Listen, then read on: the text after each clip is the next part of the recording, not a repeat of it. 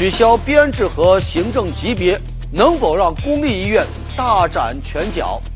藿香正气水为什么不该被奉为解暑神药？冷僻字身份证全面正常使用，该不该叫好？更多精彩尽在本期《杂志天下》。观众朋友，大家好，欢迎收看《杂志天下》，我是廖杰，和你一起来关注正在流行的话题。节目开始，咱们来说一说深圳医改。去行政化呢是医改的一个大方向，可是呢，因为这个改革牵涉到了医护人员的编制问题，所以呢就难度就比较大。而国家的拨款则是根据这个编制来的，有多少编制做多少预算，钱呢随编走，这就让医院很头疼啊，人才没办法引进，资金呢又很紧缺，那就只能在药品和服务上啊想办法了。但这样一来啊，在某种程度上，那就增加了患者的负担。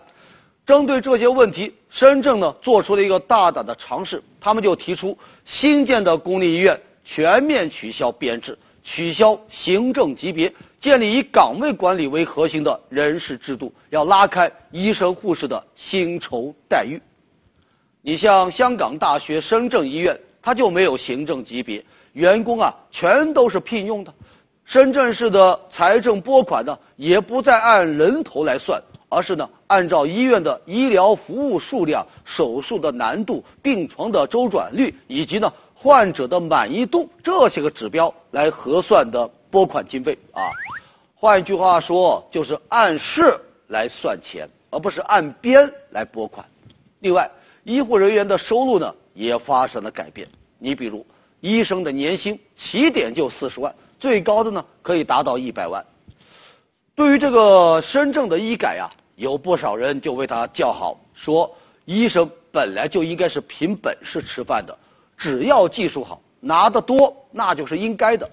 但也有人就担心，说羊毛出在羊身上啊，你医护人员的收入高了，会不会让各项收费也水涨船高呢？深圳相关部门就解释说，患者呀不用担心这个。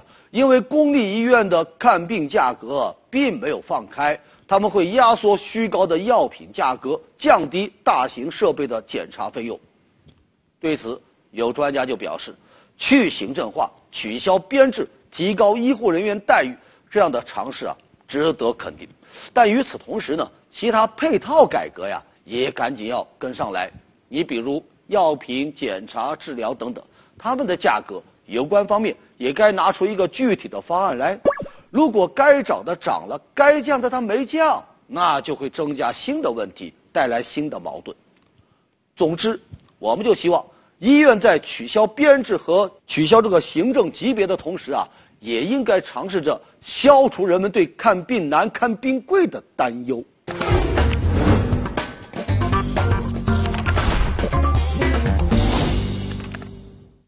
好，接下来继续是热点话题。最近啊，南方呢是酷热难当啊，这洪水呢是刚刚安稳下来，这烈日呢又无缝衔接了，真叫一个水深火热。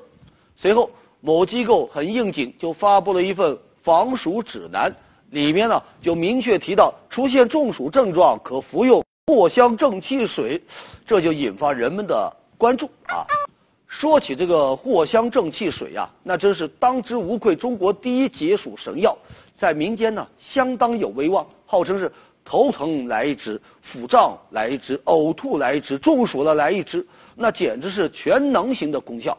不仅很多需要户外作业的单位，你比如什么交警啊、矿山呐、环卫啊、快递呀，他们要定期发放，就连很多中小学都免费派发这个藿香正气水。不过最近。有专家就提醒了，说这个藿香正气水作为解暑神药不靠谱啊。要谈这个藿香正气水的效果啊，得先聊一聊中暑的原理啊。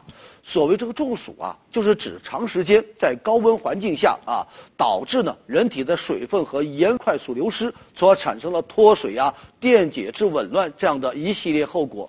而人一旦中暑啊，应该立即转移到通风阴凉的地方，补充水分和电解质。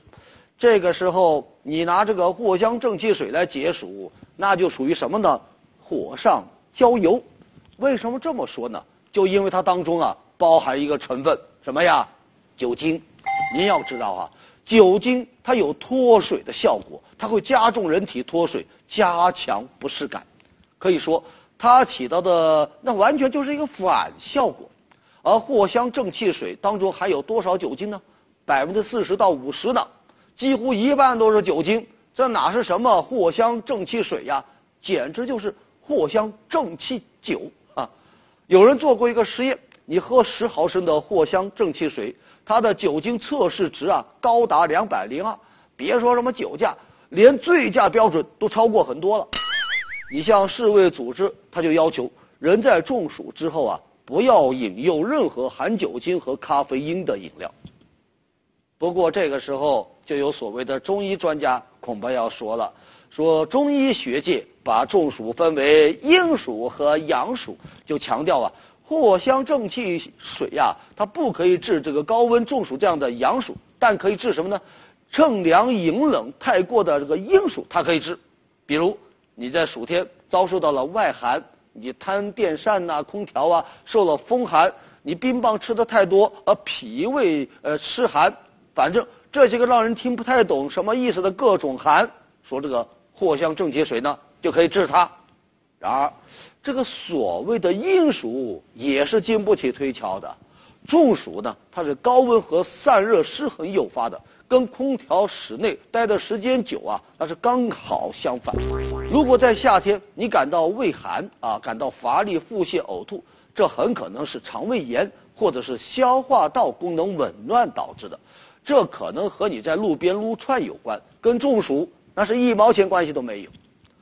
最重要的一点，如果在服用这个藿香正气水的同时，你用服用了一些指定的药品。你比如头孢类抗生素什么的，那就和这个藿香正气水当中的酒精啊产生了交互作用，它会出现双硫仑反应，也就是吃药之后饮酒的一种不良反应。这种反应的后果蛮严重的哈，它可能诱发胸疼、心肌梗塞、呼吸困难、急性肝损伤，甚至可能导致死亡。总之吧，藿香正气水对头痛、腹泻、呕吐可能是有作用，但对中暑。那确实起不到什么防治作用。还有啊，这防暑和解暑的概念那也是不同的。目前并没有什么药物可以预防中暑啊，那种什么家家必备的六种这个防中暑药，那属于忽悠啊。要想预防中暑啊，唯一的方法就是做好避暑的措施，比如高温天气呢，尽量不要出门。如果在户外工作，至少每隔半个小时就应该喝水。啊，要尽量减少连续工作的时长。如果真的中暑了，解暑呢也是有办法的。除了尽快脱离高温环境外啊，解暑的关键呢两点就是补充水分和电解质。很多人热炒这个藿香正气水呀，其实啊，人家世卫组织大力推荐的呢，那个真正的解暑利器是什么呢？是口服补液盐。这反倒无人问津了哈。要知道啊。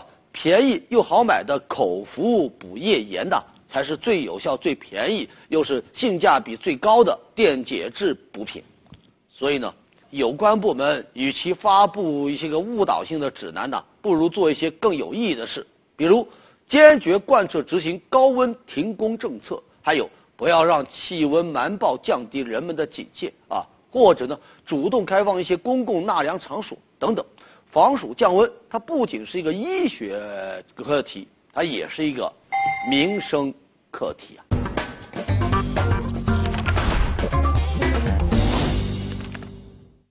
好，继续关注热点话题。前不久，公安部表示，姓名中含有忍僻字，持身份证在有关部门办理相关事务的时候碰到各种障碍，于是呢。他就召集了工信部、人社部等七部委来推动忍僻字的身份证在各部门全面正常使用。这件事呢，就引发了人们的关注啊。说起来，使用含忍僻字的姓名，那是公民的正当权利，但长期以来啊，很多人却因此呢受到了困扰。你像有媒体报道说，上海有一个市民，因为这个姓名里呢有忍僻字。申领身份证领了七年都没有领到，还有北京某市民因为姓了一个特贵族的姓，就是《芈月传》里的那个芈呀。结果呢，身份证办了一年，每一次坐飞机登机之前呢，都要手写登机牌，盖章之后才能登机呢。所以这一次啊，忍批字身份证全面正常使用，那人们是一片叫好。要知道，三十年前《民法通则》就明确规定了姓名权，叫什么名字那是公民的权利。公安机关办理户籍身份证。是在为公民提供公共服务，而不是做审批。但在过去啊，由于这个字库收录的汉字啊不够全，公安的、银行啊这些不同系统之间又使用的是不同的字库系统。即便你公安部门给办理了有生僻字的身份证，到了其他部门呢，往往也难以使用，这就造成了很多的麻烦。所以呢，这一次的联合破冰之举啊，有人就认为。这是公民姓名权的一种回归。专家就说了，很多姓名中的忍僻字啊，那是中华民族文化的一小段 DNA 啊，它蕴藏着非常丰富的历史文化信息，这是文明传承的一个载体。咱们相关部门，你可不能懒政啊，就忽略了这种文化传承。虽然说吧，在网络时代，汉字作为非拉丁字母。如何和电脑网络相匹配，也是一个蛮麻烦的问题啊。但在具体应用当中，咱们应该想的更多的呢，是如何让汉语顺利的走进网络，而不是削足适履的让母语来迁就网络。所以啊，这一次公安部召集工信部、人民银行等七个部门共同来推动忍批字进身份证以及无障碍使用，它不仅是一个重大的便民工程。它体现的呢，更是一种公共服务的意识。有一句话说得好啊，科技以人为本，发展科技呢，就是为了方便人的生活。人批字全面正常使用，让姓名权不再被科技冷落了。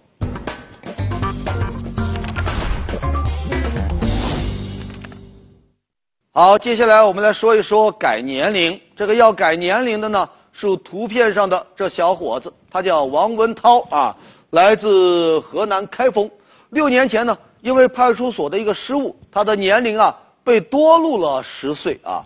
因为他是在家里出生的，没有一个出生的医院证明，派出所呢就不让他改年龄，还解释说户籍管理很严格，这种情况啊只能等待上级部门的批复。如果你不想等呢，你可以通过骨龄鉴定这些个手段。来确定你的真实年龄，可是呢，在做了骨龄鉴定之后，派出所又说了，即使有了骨龄鉴定，也只能限定大致的年龄范围，而不能确认具体到某一年。所以呢，年龄还是不能改。就这样，这王文涛一家人呢，反反复复奔波了六年，始终啊都没有改成这个年龄。可笑的是哈，前不久他们把这事呢。告诉给了媒体，这媒体一报道啊，民警是主动来到他们家，一天之内就把这个改年龄的事呢给解决了。奔走六年不如媒体报道一篇，那实在是讽刺。修改年龄得按程序走，固然是不错，但为什么事情一经报道，这程序就可以节约那么多步骤呢？这就充分说明啊，相关部门的相关人员对老百姓。那是非常的不负责，而对自己呢，则非常非常的负责任。过去推诿扯皮，那是因为这个事呢是老百姓的事，事不关己，他就高高挂起啊。现在虽然还是同一件事啊，但经过媒体曝光，那性质完全不同。如果没办好，可能会泥菩萨过河，自身难保，挨批被罚，跑不了。那说不定啊，连饭碗都没了。而这么前后一对比啊，活脱脱那就是一种别样的官场现形记呀！改个年龄得靠媒体曝光，哼，要我说，咱相关部门也该把这个作风改一改呀。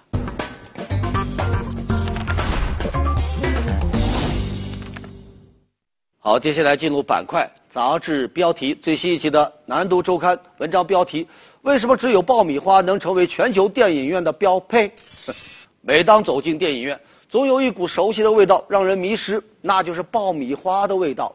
尽管你已经吃饱了，尽管你只是来看电影，但最后啊，还是控制不了走到影厅旁边的小吃亭，来一份大桶的爆米花，还自我安慰呢，没关系，这货的原料是玉米，胖不到哪去。但实际上啊，它对肥肉的爆炸性的催化作用，哼，你懂的。说起来哈，爆米花还不止给你带来了卡路里和脂肪，它也给电影院贡献了不菲的收入。历史上啊，这爆米花呀，还曾经拯救过电影业呢。话说早期默片当道的时代啊，那个时候啊，放映厅都把自己呢当做了大剧院，格调要高雅，铺着华丽的地毯，在那看电影呢是一件有品位的事。怎么能放市井小吃爆米花呢？更重要的是，那种安静的大厅里，谁的屁股挪一下位都能被听到。如果谁敢在那咔哧咔哧吃爆米花，那绝对会被鄙视到家。不过这种情况啊，后面有了改观。一九二七年，有声电影出现了，这个电影音乐和台词呢，就让爆米花的声音小了，不明显了。而且呢，很多不识字的老人和小孩啊，也跑来看电影了。这爆米花呢，就被偷偷带了进来。然后爆米花的崛起啊，还是在经济大萧条时代。当时呢。这影院经营都遭遇到了重重困难啊，有的甚至都倒闭了，老板们是心急如焚呐。这个时候啊，有人一看旁边的爆米花小摊啊，生意怎么还那么好呢？哎，转念一想，反正这些人注定要吃爆米花，那我自己干嘛不卖呢？就这样，爆米花走进了电影院，不仅保证了电影院的生存啊，还大赚了一笔呢。从此啊，爆米花。奠定了在电影界的地位，一些轻松愉快、适合嚼着爆米花的全家欢电影啊，这个就被称为是爆米花电影。那么爆米花的盈利有多高呢？说出来啊吓你一跳，在当时它能占到电影院利润的百分之五十八以上，比电影还赚钱呢。以至于啊，电影院呢有这么一句名言，说找一个爆米花摊位，围着它。来盖一座电影院，所以回到标题啊，为什么只有爆米花能成为全球电影院的标配？就因为呢，它不仅能让玉米炸裂，还能让电影院的收入爆炸式增长。好，接下来进入到板块杂志图片，粉丝头顶巨大的箭头形状发卡和小岳岳合影，这还真是求偶像关注的神器啊！让明星是众里寻他千百度。粉丝就在红色箭头处，红酒瓶齐脖而断。据说这是护士开红酒的方法。有人调侃说：“好一瓶七百五十毫升的口服液啊，蓝瓶的钙，好喝的钙。”高三学生想到了一个在炎炎夏日既学习又练功的好办法，那就在泳池里看书，一看呐就很凉爽。不过我想问，书还好吗？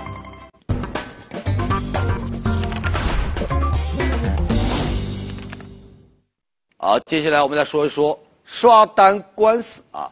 在网上买东西，很多人呢都会根据其他用户的评价呀来做一个决定。其实呢，这种办法呀不太靠谱。为啥呢？因为刷单军团啊，只要肯花钱，谁来刷单军团，就算你一笔生意都没做过啊，他也能帮你刷成一个畅销店铺。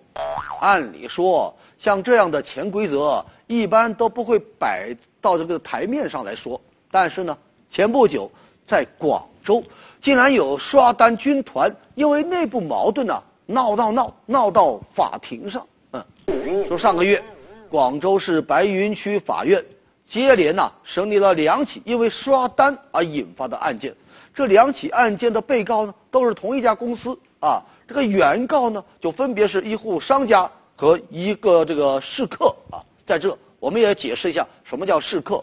试客呢，就是在购物之前，商家呀会先送给他们一些个样品，你试用完了，呃，他们就在第三方平台发布一下呃试用的效果报告啊，给其他的买家呀做参考。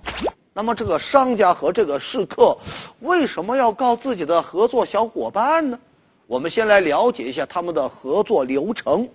这个被告这一方，这个公司啊搭建了一个第三方平台，只要交纳一些个保证金，商家呢就可以在这个平台上啊推销他的产品。然后呢，这公司呢就找来一些个试客，给他们提成，让他们专门给这个商家啊来刷刷单，刷五星好评。遗憾的是啊，这几个小伙伴合作的不愉快，闹翻了啊！商家呀就要求这公司你要退还保证金，而试客呢就要求你要给我提成，同时呢还要赔偿他购买产品花的所有钱。对此，人们就惊叹不已啊！这违法的潜规则竟然就成了可以讨要法律权益的一个明规则了。当然了，这法院肯定不会支持他们。法官说了，这三方的行为不仅违反了消费者权益保护法和反不正当竞争法，还极大的影响了网络购物的诚信体系，损害到社会公共利益。依据这个合同法的规定，他们之间达成的合同那是无效的，不受法律保护的。对此呢，有专家说了，这事呢值得反思，为什么违法的刷单军团？敢在法庭上公然叫屈，这就充分说明网络刷单已经都到了肆无忌惮的地步。他们压根就不畏惧法律了。这样的纠纷呢，就跟小偷和小偷公司的纠纷呢是一样的。所以呢，刷单军团到法庭上去告状，在某种程度上，那就是对法律的蔑视和对公众的嘲笑。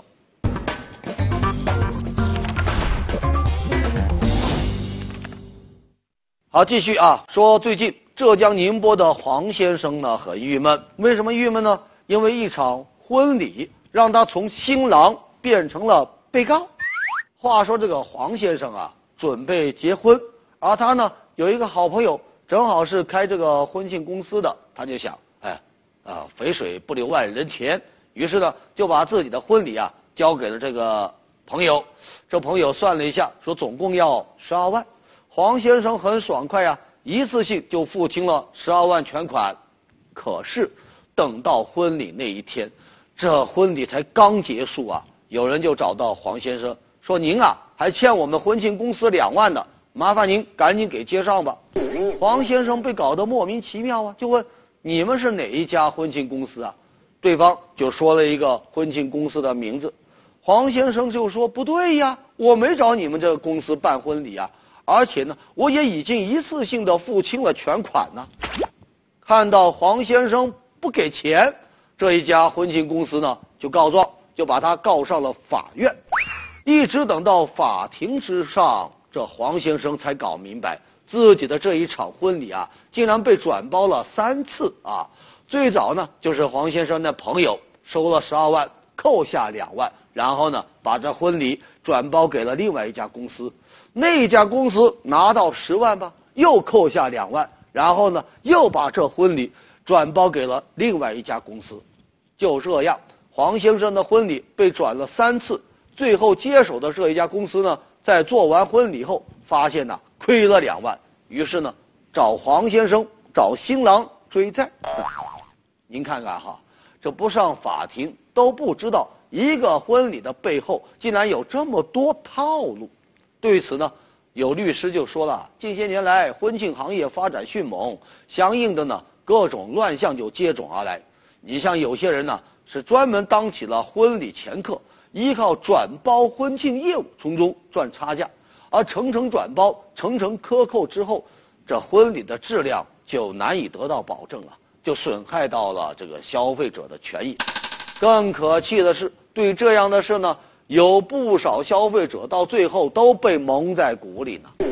总之吧，准备办婚礼的新人一定得擦亮眼了，仔细核实这婚庆公司的情况，不要让自己的婚礼像那洋葱被一层一层的剥来剥去。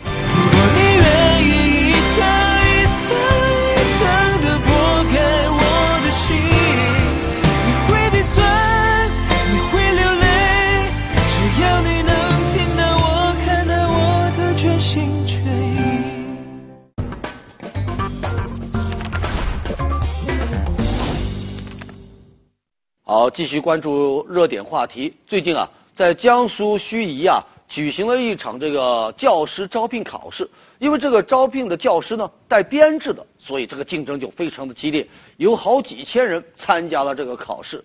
小王就是其中的一个。这小王的笔试成绩呢是所报考学校的第一名。他面试的主要竞争对手，当然就是这个排名第二的三号考生。哎，等到面试结束之后，这小王的总分呢，比这三号啊高了零点五五分。我们来看这个图片，图片上这个呢，就是小王拍的那个三号考生的面试成绩单。这成绩单上不仅有主考官的签字，也有当地教育局的公章。后来啊，小王从这个其他考生那得到一个消息，说这个三号考生考完之后呢，又返回到考场修改了面试的成绩。对此，小王不相信啊，成绩都已经签了字，都盖了章了，怎么可能改呢？可是两天之后，这网站公布的成绩让小王是傻了眼，他最终的成绩啊变成了比三号考生低零点零八分，由第一名变成了第二名。由于这个学校啊只招一名老师，所以呢小王落选了。事后，这小王不服，找到当地教育局啊。反映此事，对方就表示：“哎呦，是因为计分员的失误，那三号考生的面试成绩呢算错了。后来他们及时发现，就纠正了这个成绩。”对于这么一个解释，小王不满意啊。他说：“这个面试一共有五位考官，考官打完分之后呢，由计分员和监督员共同核算，然后交给考官来确认。”这个程序啊，非常的严格，而且呢，为什么几千名考生都没有出现这个问题，恰恰三号考生就出了错呢？他就希望能公布三号考生的原始的这个成绩单，不过当地教育局啊拒绝了这个请求。目前这当地纪委啊都已经介入到调查，对此呢，有专家就表示，这个事呢，它不仅关系到一个考生的工作，一个考生的前程。它更关系到人们对社会公平正义的认知，就希望有关部门能尽快公布调查结果，让一切都能够晒在阳光下。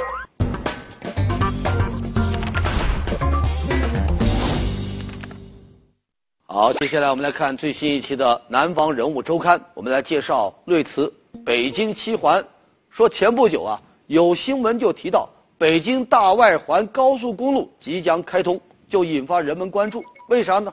这可不是一条普通的交通新闻，这简直呢就是北京新版的《甄嬛传》啊！我们来看这个地图，它途经河北省张家口、涿州、廊坊、承德以及北京市的大兴区、通州区、平谷区，怎么样？看出来了没有？没错，这就是人们传说当中的北京七环。对此啊。有人就说，这正是一条有声音的新闻，阿胖仿佛传来小月月的歌声。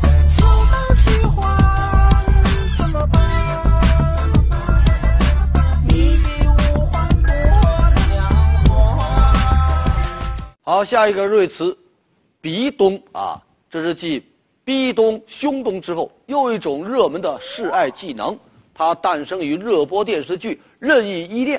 前不久啊，这个剧的剧组啊，在微博上放出了一张精美的海报。海报上这男女主角比肩轻触，深情相拥，隔着画面都能感觉满屏的蜜汁。哎呦，甜得腻死人啊！而海报那一句“不忍接吻”，鼻咚一下，让粉丝更是交口称赞，说这才是世界上最纯美的示爱。好的，感谢收看《杂志天下》，读杂志观天下，杂志话题多，咱们明天中午接着说。